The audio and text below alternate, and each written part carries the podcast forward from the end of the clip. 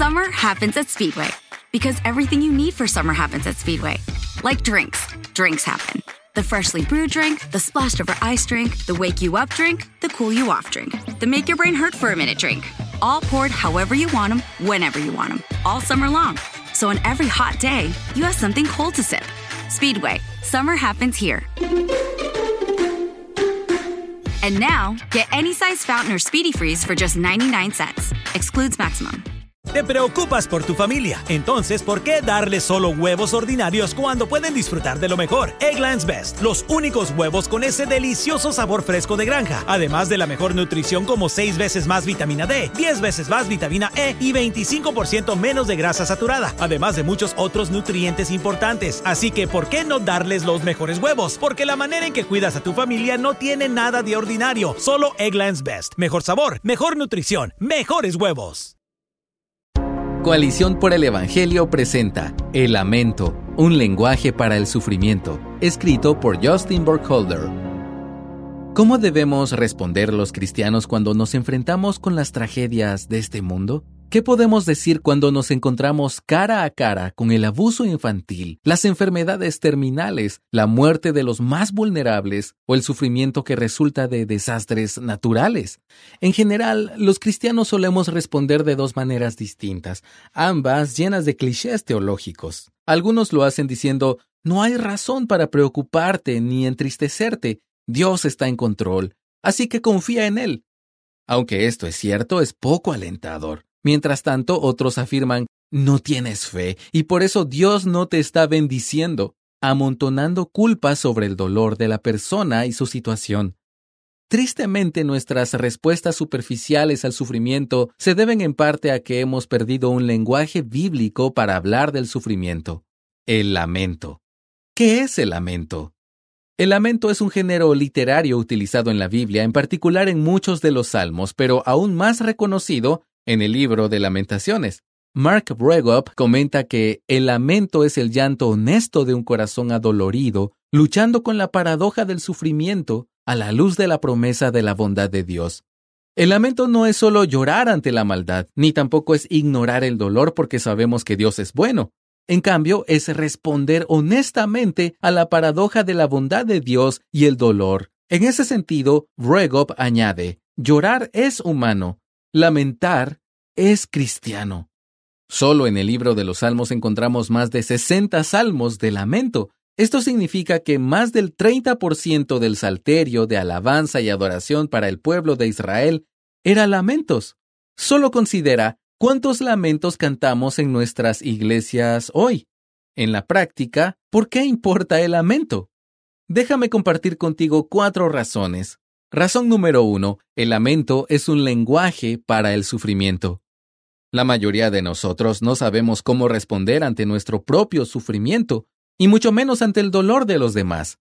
El lamento no busca solucionar la situación, ni busca necesariamente alentar a la persona para que pueda recuperar su sonrisa, sino que busca verbalizar el dolor interno de una manera coherente con la enseñanza de la Biblia. Esto es importante para la Iglesia porque aunque hemos puesto nuestra fe en Cristo y entendemos nuestro futuro, seguimos sintiendo el aguijón de la muerte. Considera algunas de las palabras del salmista. Cansado estoy de mis gemidos, todas las noches inundo de llanto mi lecho.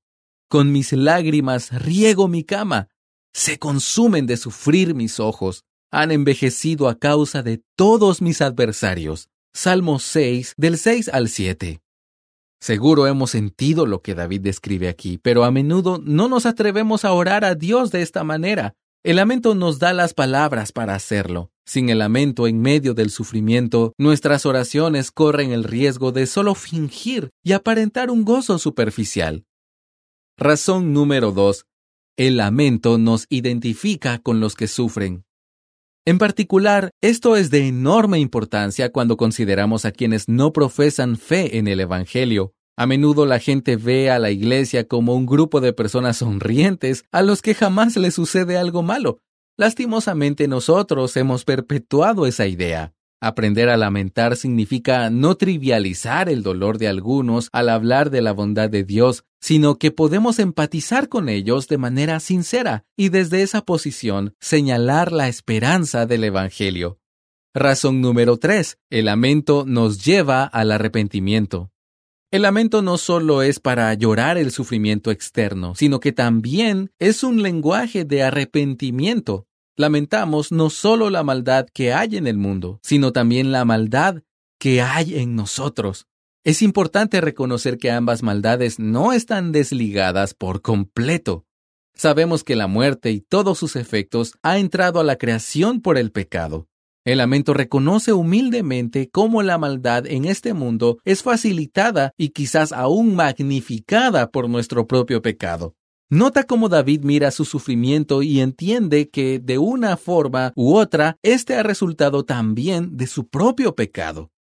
Señor, no me reprendas en tu ira, ni me castigues en tu furor. Ten piedad de mí, Señor, porque estoy sin fuerza. Sáname, Señor, porque mis huesos se estremecen. Esto está en el Salmo 6, versículos 1 y 2. Razón número 4. El lamento culmina en adoración. Expresamos con plena convicción y sinceridad el dolor que sentimos. Sin embargo, el lamento no se queda allí. En todos los pasajes bíblicos de lamento vemos un giro hacia la adoración y una afirmación de la bondad y el amor de Dios en medio del sufrimiento. Esta es la gran tensión de la vida. ¿En el mundo hay tribulación? Claro. ¿Jesús ha vencido al mundo y toda su tribulación? Claro. Esta es la paradoja que da a luz el lamento. Nace del vientre del dolor y la esperanza. Nota, por ejemplo, cómo termina el Salmo 5. Pero alégrense todos los que en ti se refugian. Para siempre canten con júbilo porque tú los proteges. Regocíjense en ti los que aman tu nombre, porque tú, oh Señor, bendices al justo, como con un escudo lo rodeas de tu favor. Esto está en los versos 11 y 12. Todos experimentamos dolor en este mundo. Nadie está exento de sufrir. El mundo llora, pero los cristianos tenemos un lenguaje dado por Dios que nos apunta a su bondad y misericordia en medio del sufrimiento. Por eso el cristiano no solo llora sin solución, sino que lamenta con esperanza y en adoración a Dios. Muchas gracias por escucharnos. Si deseas más recursos como este, visita coaliciónporelevangelio.org. I come to Dunkin' for something topped, toasty, and tasty because days like this deserve a toast. I can celebrate today with a bacon topped avocado toast. It's got rich, creamy avocado on top of toasted sourdough bread with crumbled cherry wood smoked bacon and everything bagel seasoning, all perfectly packed to go. Or I can cheers to a grilled cheese melt filled with white cheddar and American cheese or layered with savory black forest ham. If you're done with your toast, your order's ready. Yeah! Toast your way all day at Dunkin'. America runs on Dunkin'. Price and participation may vary. Limited time offer. Experience gorgeous, lasting, high quality hair color with Madison Reed. Find your perfect shade at madison reed.com and get 10% off plus free shipping on your first color kit. Use code RADIO10.